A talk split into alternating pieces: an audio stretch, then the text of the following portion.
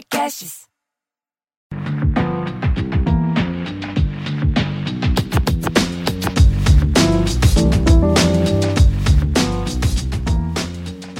Olá, sejam todos muito bem-vindos e bem-vindas de volta aqui ao podcast Afrofuturo. Eu sou Morena Mariá e aqui nesse espaço a gente conversa sobre afrofuturismo e outros temas ligados à cultura africana. Hoje nós vamos falar sobre um tema bastante relevante e sobre o qual eu sempre recebo muita pergunta no Instagram e, enfim, nas outras redes também. Inclusive, se você não me segue, nem segue o podcast, essa é uma boa oportunidade. Estamos lá no Instagram como arroba falhaafrofuturo e eu como arroba Morena Maria, Maria com H no final.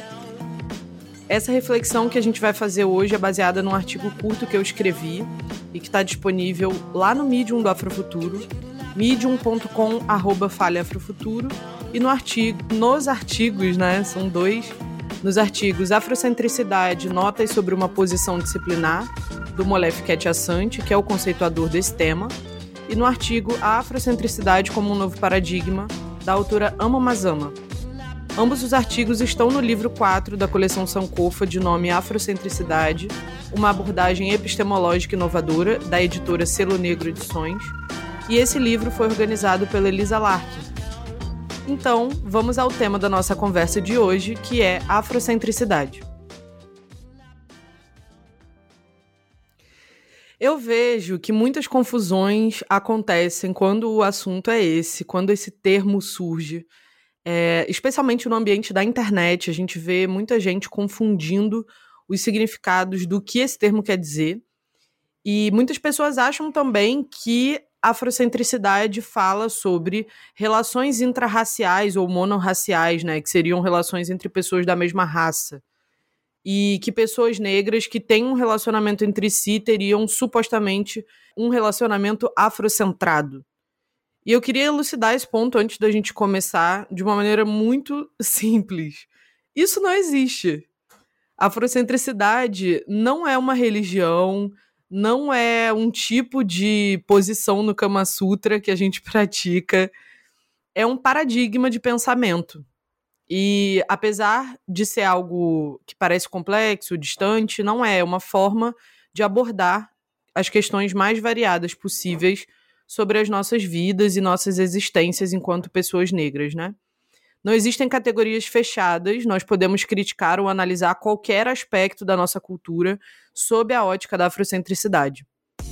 A afrocentricidade, como eu disse antes, é um paradigma de pensamento e tem hoje em dia uma base teórica já bem constituída que tem algumas características. Algumas dessas características a gente vai conhecer hoje, não vai dar para abordar a totalidade do tema, porque é um tema bastante extenso, a gente precisaria de muito tempo, mas eu acho que vai ser uma boa conversa introdutória.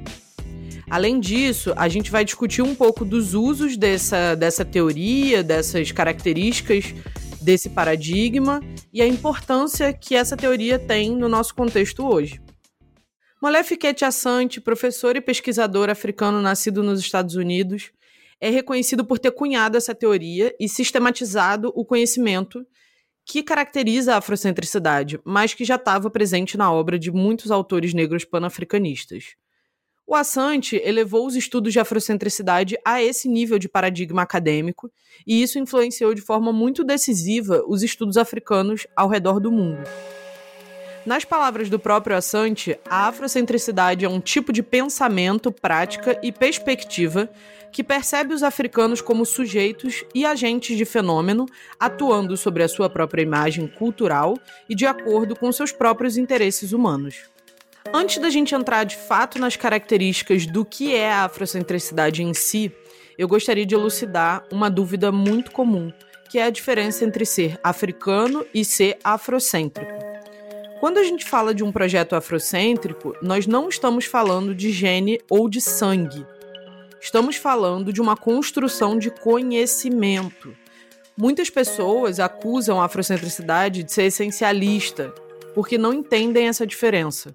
Uma pessoa africana é alguém que nasceu no continente ou na diáspora africana e, sabendo ou não, lutou para sobreviver após 500 anos de colonização europeia no planeta. O afrocêntrico é aquele que é conscientemente africano, que sabe o que significa resistir a essa dominação e aniquilação, que além de ser cultural, é também econômica, política, psicológica e espiritual ocidental. Então, ser afrocêntrico ou afrocentrista seria lutar de maneira consciente e perseguir essa luta como uma forma de atingir a justiça e a ética africanas. O Assante ele diferencia as pessoas que vivem no continente como conexão interna com a luta ancestral e as pessoas que vivem na diáspora africana como a conexão externa. E ninguém tem mais importância do que ninguém. Assante também diz que já a situação das pessoas brancas, mesmo as que nascem no continente africano, são herdeiras de um legado de destruição e dominação por parte de seus ancestrais e, portanto, são não africanas. É uma questão de consciência e não de biologia ou de geografia que determina o pertencimento nessa abordagem. Para Sante, os sujeitos africanos do continente e da diáspora foram descentrados pela perspectiva eurocêntrica e colonialista que avançou durante esses séculos de colonização. Ou seja, um sujeito está descentrado sempre que se posicionar a partir de uma experiência histórica que não está alicerçada na sua própria história, na história da sua cultura. Dois conceitos centrais da afrocentricidade são as ideias de conscientização e agência. A conscientização seria o aspecto que orienta os seres humanos no conhecimento sobre as opressões que sofrem, como também sobre as vias de libertação que possuem através da sua agência parece um pouco confuso.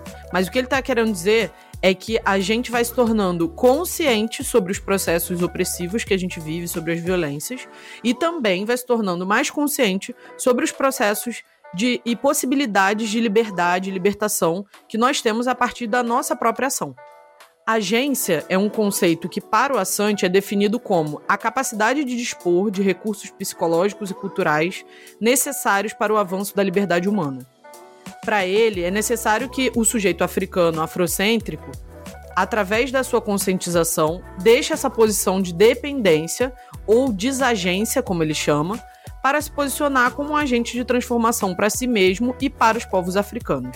E aí sim, esse é o processo de se tornar afrocêntrico. Para entender um pouco mais esse descentramento, é preciso levar em conta o que o Assante chama também de localização, que no sentido afrocêntrico vai se referir ao lugar psicológico, cultural, histórico ou individual que uma pessoa ocupa num dado momento da história.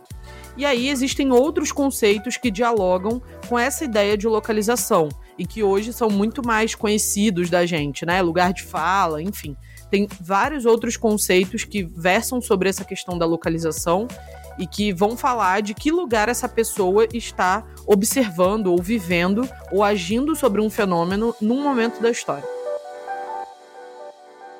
É claro que o conceito de localização que o Assante utiliza é muito diferente dos outros conceitos que a gente vai ver e que são mais comuns da gente ouvir falar. O que ele está querendo dizer é que você ocupa um lugar todos nós, sejamos africanos ou não, afrocêntricos ou não, ocupamos um lugar psicológico, cultural, histórico e individual em algum momento da história. Sendo assim, não faz sentido, por exemplo, uma pessoa africana, eu ou você aí que está me ouvindo e que é preto, e que vai falar sobre o processo de colonização ou vai narrar esse processo partindo do ponto de vista que chegaram pessoas e descobriram uma terra no continente africano, né? Porque os africanos eles já estavam no continente. Então, quando você conta essa história com esse ponto de vista, você está descentrado da sua própria história e cultura. É isso que o Assange está querendo dizer. Se você for contar a história do ponto de vista afrocêntrico, você vai ter que contar que você estava lá. É como adotar esse ponto de vista, né? Você estava lá no continente e você viu pessoas chegando. Então, é um pouco sobre de que lugar, como ele disse, através desse conceito de localização, mas que posição você ocupa nessa história. A afrocentricidade acredita fundamentalmente que a história, a cultura e a nossa ancestralidade determinam a nossa identidade, e que a nossa identidade determina a nossa localização, nosso centro, nosso lugar na vida, de forma tanto material quanto espiritual. Mais uma vez, nas palavras do Assante, uma das tarefas mais desafiadoras que nós temos é desmascarar essa noção de que posições particularistas são universais. A Europa desfilou a sua cultura como norma por tanto tempo que pessoas africanas e asiáticas deixaram de perceber a experiência europeia. O que os afrocentristas devem sempre criticar é a ofensiva particular que projeta a Europa como padrão pelo qual se deve julgar o resto do mundo. Nenhuma cultura particular pode se arrogar dessa, dessa prerrogativa. É preciso ressaltar que não é necessário se parecer com a cultura europeia para ser civilizado e humano.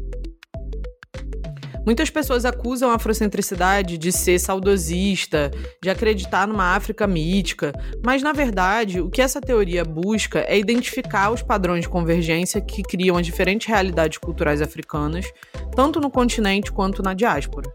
Quem vai falar mais desses padrões de forma um pouco mais aprofundada é o Sheikh Anta Diop, um dos maiores cientistas negros que já existiu na história moderna. E na obra A Unidade Cultural da África Negra, ele vai explorar um pouco mais, através da linguística, da história, da química e da arqueologia, as evidências de que existem padrões culturais, tanto entre a cultura negra africana, que ele denomina como meridional, quanto na cultura branca, que ele vai denominar como setentrional. Bom, a afrocentricidade surge como uma resposta a esse movimento cultural da cultura ocidental de se estabelecer como padrão, como a norma, né? E de querer colocar todas as outras culturas como exóticas, como estranhas, né? Como inferiores. Então, a afrocentricidade ela vai desafiar esse pensamento supremacista branco e ocidental, colonizador, de que tudo que vem do continente africano está é, tá ligado a essas características de pobreza ou de inferioridade. Né? A afrocentricidade vai dizer e reforçar a importância dos sujeitos africanos e negros de se encontrarem dentro da sua própria cultura e de combaterem essa ideia de que o Ocidente, tudo que é ocidental, é melhor do que tudo aquilo que pertence às outras culturas, inclusive a cultura africana é um paradigma de pensamento muito importante que vai influenciar muita gente, muitos autores, especialmente lá nos Estados Unidos. É, existem vários departamentos de estudos africana, que é o nome que se dá, ou aqui no Brasil, Novos Estudos Africanos. É um campo de estudo bem amplo, com pesquisadores que estão falando sobre isso aí há quase um século, e a gente vai vendo um amadurecimento dessas discussões, né? um, um processo de, de alargamento dessa conversa. Por que o Ocidente continua sendo o centro, né? Como a gente pode desafiar esse eurocentrismo e colocar a cultura africana em posição de centralidade, tanto nas nossas vidas quanto na nossa forma de pensar e avaliar o mundo. Então, a afrocentricidade ela tem essa característica e essa importância ela vai ser uma forma da gente conseguir olhar para nossa experiência de mundo como central e não mais como periférica. É por isso também que eu não gosto muito dessas dessas dessas formas de chamar, né? Outras formas alternativas, periféricas, na verdade periféricas em relação a qual centro? Porque se existe uma periferia ou uma margem, existe um centro. Então a gente continua operando numa lógica de pensamento onde o Ocidente e tudo aquilo que é ocidental e branco continua sendo o padrão, a norma. A grande questão é essa: a afrocentricidade questiona essa posição central e essa, essa mania, digamos assim, de maneira bem formal, que a cultura ocidental tem de colocar tudo aquilo que não se parece consigo, né, na margem das discussões. Então, tem aquele ditado que diz que Narciso odeia tudo que não é espelho, né? Então, é muito curioso a gente perceber como essa discussão sobre afrocentricidade ela incomoda. As pessoas se sentem incomodadas quando a gente começa a falar que a experiência delas não é o centro do mundo e que existem muitas outras formas de se pensar e resolver problemas. A Alma Mazama, nesse artigo, onde ela vai falar da afrocentricidade como um paradigma, ela vai falar também das teorias afrocêntricas. Uma das teorias, e que muita gente hoje em dia tem chegado à afrocentricidade por conta desses temas, né, seria o mulherismo africana, que eu não vou abordar aqui de maneira mais aprofundada, mas o mulherismo africana é uma teoria afrocêntrica. Né? A ideia de que a cultura africana não constrói as suas relações de gênero com uma ênfase na disputa de gênero, e sim com uma ênfase na complementaridade, né? Não no conflito entre homens e mulheres, mas que a cultura africana ela já traz na sua base, no seu cerne, essa essa ideia de complementaridade entre os princípios masculino e feminino e também entre homens e mulheres.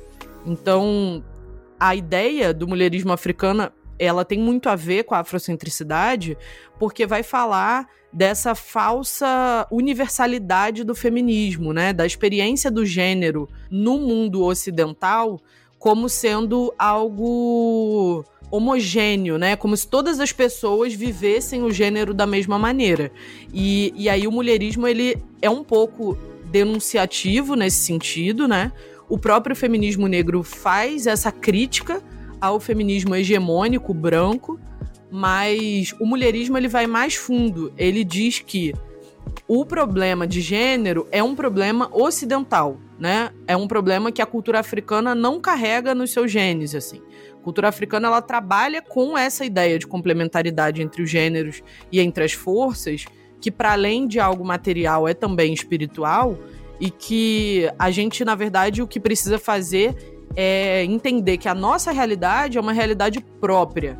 A gente precisa é se religar com a nossa cultura e trazer a nossa cultura é, para a posição de centralidade nas nossas vidas, para aí sim a gente conseguir combater a questão é, e os problemas que a gente enfrenta com relação ao gênero é, no mundo ocidental e também no continente africano, enfim, em todos os lugares do mundo, né? Eu não, eu prometi que eu não ia falar muito de mulherismo, mas já estou falando, né? Mas, enfim, a Clenora Hudson Imes, que é a mulher, a autora que vai definir um pouco desse, desse do que é, né? Ela cunhou esse termo em 1987 e depois disso é, outras autoras e autores vão, vão falar um pouco sobre isso e desenvolver um pouco mais do que seria a teoria mulherista africana. É, e aí, para quem quiser saber um pouco mais sobre mulherismo, eu recomendo também os escritos da Nadove, que é uma, uma outra autora que também desenvolve um trabalho focado no mulherismo e que tem alguns textos publicados sobre o assunto. E aqui no Brasil a gente tem pessoas discutindo isso. É, a Catiúcia Ribeiro faz uma discussão muito interessante sobre matrigestão. Ela fala também sobre a importância que tem e da centralidade da figura da mulher na cultura africana.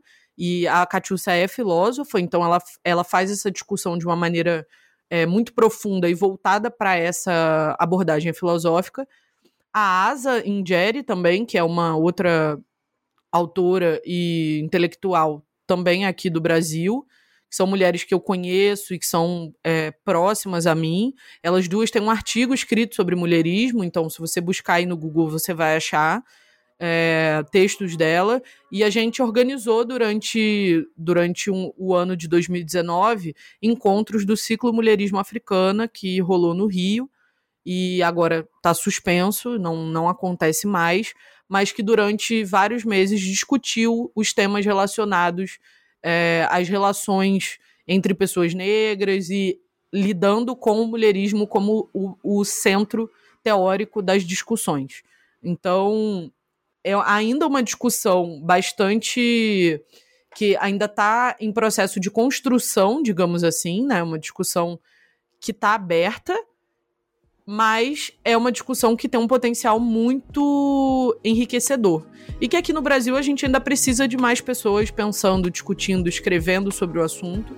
E eu acredito que qualquer contribuição que a gente dê é importante, né? Então por isso que eu tô trazendo esse tema aqui e resolvi falar com vocês sobre isso, né? Sobre como a gente pode entender as coisas do ponto de vista afrocêntrico. E o que, que afrocentricidade e futuro tem a ver uma coisa com a outra? Bom, eu acho que intrinsecamente, quando a gente vai pensar em futuro, a gente vai pensar, a gente precisa pensar necessariamente qual é a localização que a gente ocupa nesse futuro. Então, se a gente está pensando esse futuro e, por exemplo, quando a gente vê notícias relacionadas a avanço tecnológico, a gente vê, como já foi discutido no episódio Raça e Tecnologia com a Nina da Hora, que se você não ouviu, vai lá ouvir, mas que a gente vê, por exemplo, um avanço tecnológico exponencial, onde é, o uso dessas tecnologias, por exemplo, como reconhecimento facial, vai causar um acirramento no processo de encarceramento de pessoas negras, né, e um, e um processo completamente desproporcional nesse encarceramento, a gente está falando sim de quem é que está produzindo esse futuro, de quem é que está pensando, de quem é que está propondo essas soluções para o futuro. Então, acho muito importante que a gente discuta qual é a cultura, qual é a filosofia, quem é que está no centro dessa discussão e no comando é, desse navio, né? Para onde a gente está indo. Então, acho muito relevante que a gente discuta esses temas, porque sem isso a gente vai continuar caminhando por um por uma trilha que está sendo muito tortuosa para quem é negro. Então, se a gente se propõe a agir e se colocar como agentes, de fato, de construção de um futuro, a gente precisa urgentemente começar a discutir a partir de que e como vai se dar esse futuro. A afrocentricidade, enquanto teoria, oferece para o povo preto uma perspectiva própria de mundo, e isso me parece relevante o suficiente para a gente pensar é, qualquer tipo de abordagem futurista ou afrofuturista que a gente resolva fazer e que a gente comece a criar nesse presente essas discussões, né? A discussão do futuro por si só já altera a nossa realidade no presente, já altera as nossas ações. Então, como é que a gente vai criar ou projetar um futuro se a gente não sabe nem quem a gente é, de onde a gente veio e para onde a gente quer ir? Né? A gente precisa se reapropriar desse processo de conscientização, se reapropriar da centralidade dessa, dessa cultura e desses valores filosóficos na nossa vida. Isso é muito importante para que a gente consiga propor, de fato, mudanças para um futuro melhor e para um futuro onde a gente viva situações que não estejam, de certa forma, submetidas a essa centralidade da cultura ocidental, que tem causado tantos danos para o povo preto no mundo inteiro. Quando a gente fala de soluções para o futuro, muitas vezes o que eu vejo é as pessoas nas discussões né, querendo trazer soluções que são universais. E quando a gente não tem um problema, nem o problema é universal, a gente não tem como oferecer uma solução que seja universal. Então, por exemplo, eu vejo muitas pessoas falando: ah, se você não é de esquerda, você automaticamente se torna uma pessoa, como eu posso dizer, conservadora, né? Você automaticamente é de direita. Quando o mundo ele não se resume às perspectivas políticas ocidentais. Existem muitas outras formas de pensar a, a política e o mundo fora do, do pensamento ocidental. Então, o que pode resolver por exemplo, o problema que a gente enfrenta hoje e que enfrentará no futuro com relação ao capitalismo não é necessariamente dizer que o socialismo ou o comunismo ou sei lá qualquer outra ideologia ocidental possa resolver esse problema, porque esse problema está sendo vivenciado não só pelos, pelos ocidentais, né? É, o Ocidente ele impôs essa, essa situação a todas as outras culturas e os outros povos. Então, a solução disso vai ser plural, vai ser diversa, né? Vários povos vão dar respostas diferentes ao problema que é e que se tornou o capitalismo, porque não existe só uma forma de viver. E isso é essa prerrogativa ocidental de, de se afirmar como a única forma, ela é falsa, né? O capitalismo ele, ele do ponto de vista histórico, ele é um bebê, ele não é ninguém.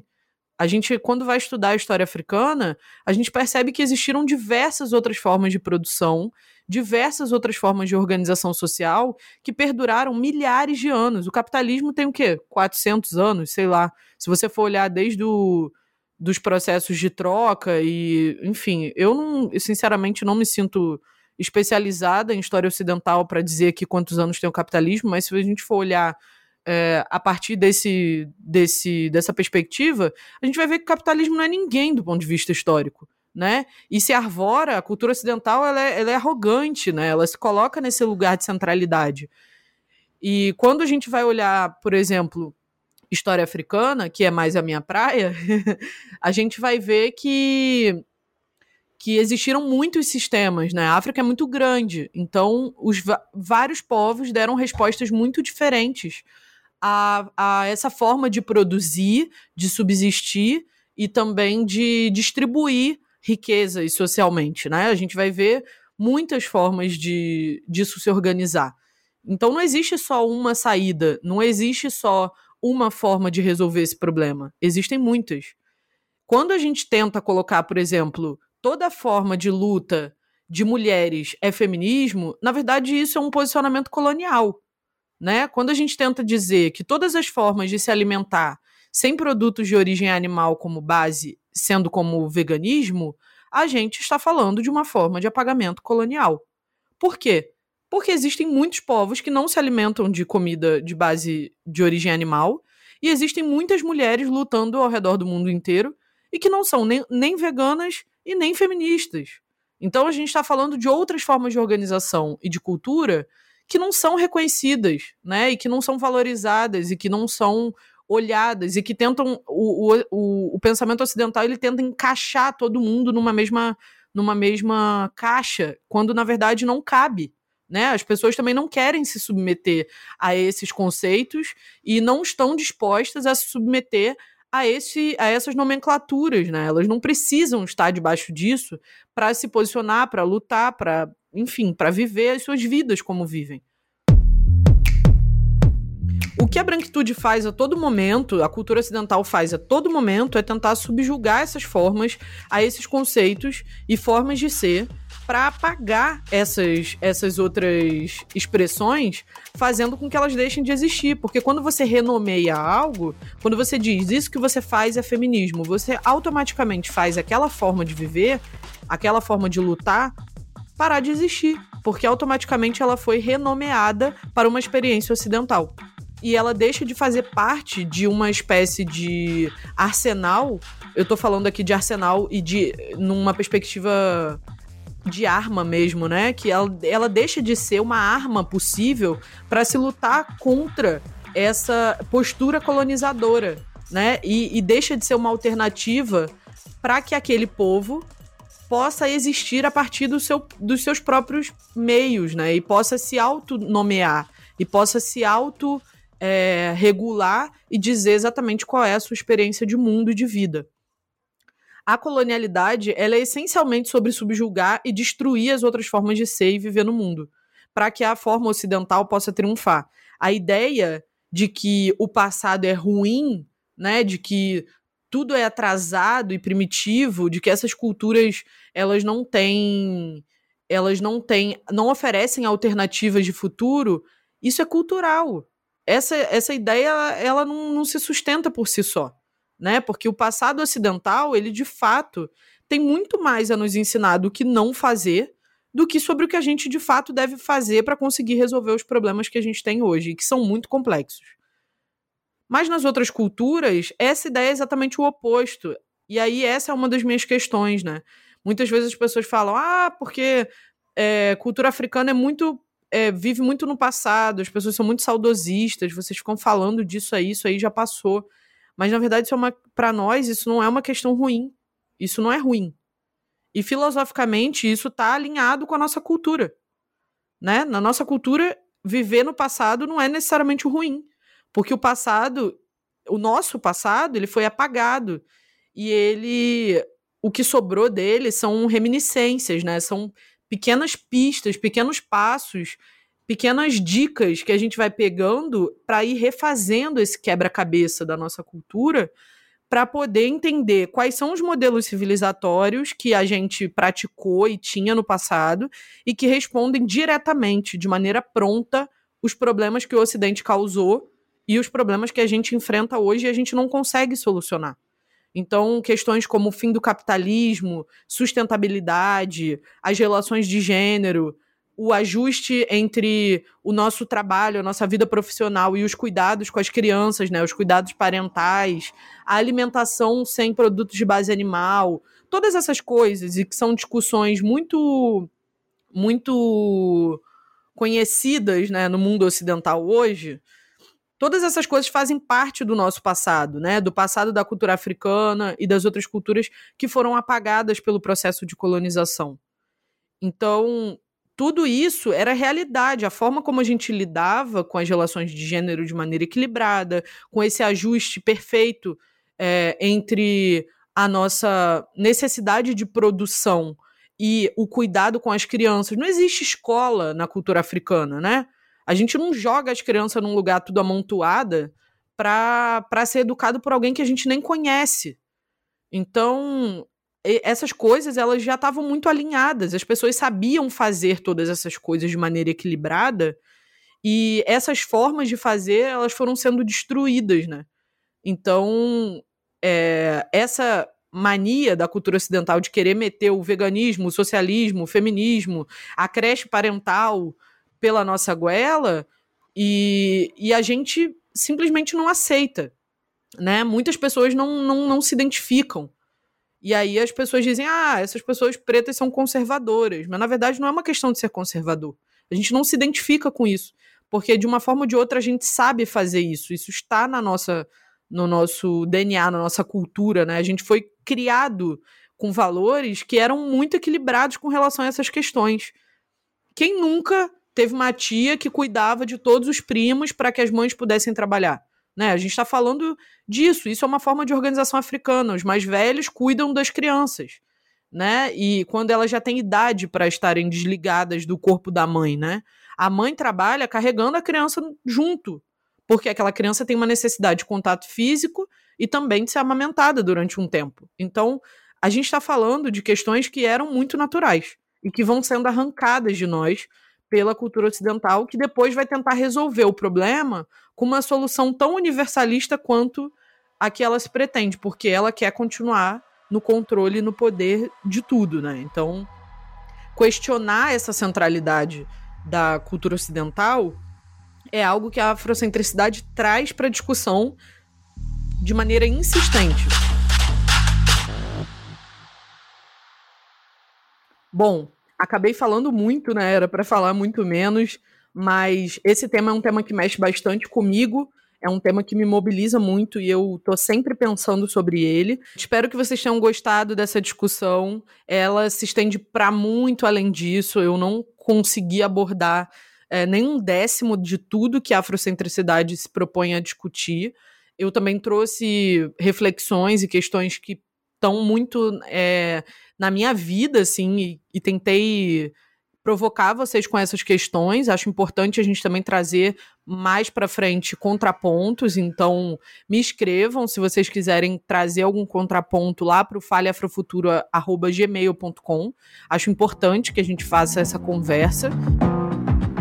Hoje eu queria deixar como recomendação a nossa recomendação Afrofuturo desse episódio é o livro A Unidade Cultural da África Negra, que eu citei aí no, no meio do episódio, do Sheikh Anta Diop, e a gente vai falar dele é, posteriormente, falar sobre a pesquisa dele, de quem ele foi, da biografia um pouco também. E esse livro explica em profundidade como que aconteceu esse processo de formação cultural dos povos, é, tanto ligados à cultura africana e indígena, quanto ligados à cultura branca. A linguagem desse livro ela é bem densa, mas os aprendizados valem muito a pena e servem para a vida toda. Esse livro ele está esgotado, mas você consegue achar com certa facilidade na internet para ler ele em PDF. É, como sempre, esse, essas fontes elas são um pouco mais difíceis de achar, mas é possível, tá? Se você quiser também o PDF, manda e-mail para gente que eu envio para vocês. E a gente continua essa conversa e muitas outras nos próximos episódios. Não esquece de seguir a gente lá no Instagram e deixo aqui meu muito obrigada se você ouviu até aqui. A gente se vê num futuro próximo. Tchau, tchau.